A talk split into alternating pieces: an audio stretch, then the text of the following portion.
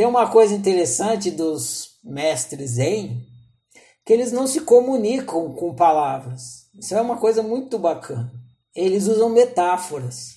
Por quê? Porque eles estão além das palavras, eles sabem disso. Então o que eles fazem? Eles ignoram as palavras e ficam brincando de charada um com os outros e metáforas. Um dos mestres Zen chega com um sapato na cabeça, assim. Aí o outro mestre Zen pega o sapato da cabeça e, e coloca no pé e vai embora.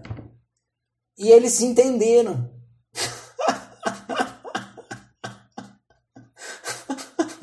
Não é? Que porra é essa, né?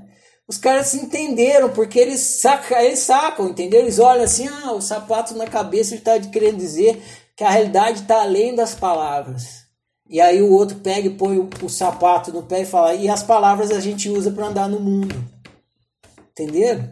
Mas tem que estar tá óbvio para os dois para ter essa, esse tipo de comunicação. Senão chega um doido com o sapato na cabeça e é só isso.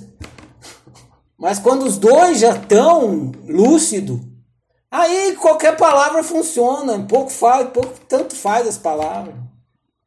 É só instrumento de comunicação. Eles não tropeçam nas palavras.